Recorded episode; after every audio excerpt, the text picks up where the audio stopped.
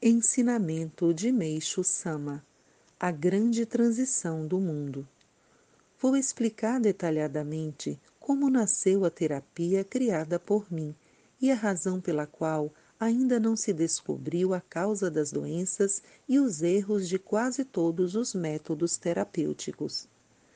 No grande universo, a começar do espaço que se estende infinitamente até as mais minúsculas existências impossíveis de serem detectadas, mesmo com o uso de microscópios, todas as matérias, sejam elas grandes, médias ou pequenas, cada qual obedecendo à lei da concordância, nascem, crescem, destrói-se e constrói-se numa sequência infinita na cadeia da evolução.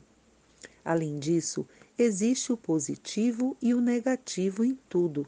A diferença entre o frio e o calor durante o ano, entre o dia e a noite no espaço de um dia e num período de dez, cem, mil, dez mil anos e assim por diante. Por essa razão, em vários milhares ou milhões de anos também há, naturalmente, períodos de transição da noite para o dia. Esse tempo está se aproximando. Encontramo-nos agora no limiar do alvorecer. É provável que, fixados na ideia da existência do dia e da noite no espaço de um só dia, muitos leitores encontrem dificuldade de entender o que estou dizendo. Dessa forma, a explicação torna-se muito difícil, mas creio que ela poderá ser compreendida por algumas pessoas. O mundo em que vivemos, como já expliquei minuciosamente, é constituído de três planos: o mundo espiritual, o mundo atmosférico e o mundo material. Poderíamos também separá-lo em dois planos, pois o elemento água do ar e o elemento terra do globo terrestre são materiais, ao passo que o espírito, ou seja, o elemento fogo, é totalmente imaterial.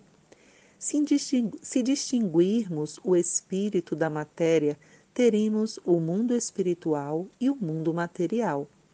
Para mostrar a relação entre o mundo espiritual e o mundo material, é importante entender que todo fenômeno ocorre primeiramente no mundo espiritual e depois se reflete no mundo material.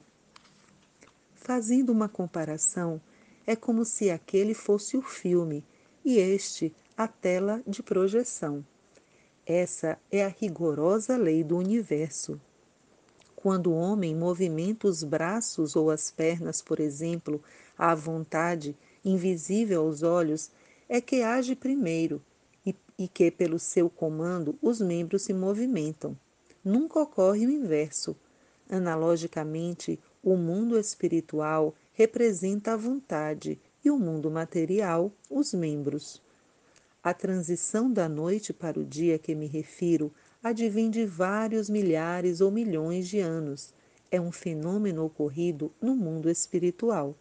Assim, o mundo até hoje se encontrava num longo período noturno, mas agora está iminente a transição para o mundo do dia, isso está profetizado na abertura da porta de rocha do céu, que consta no Kojiki, histórias mais antigas do Japão, e o aparecimento do deus Amaterasu Omikami também constituem grandes profecias do advento desse mundo.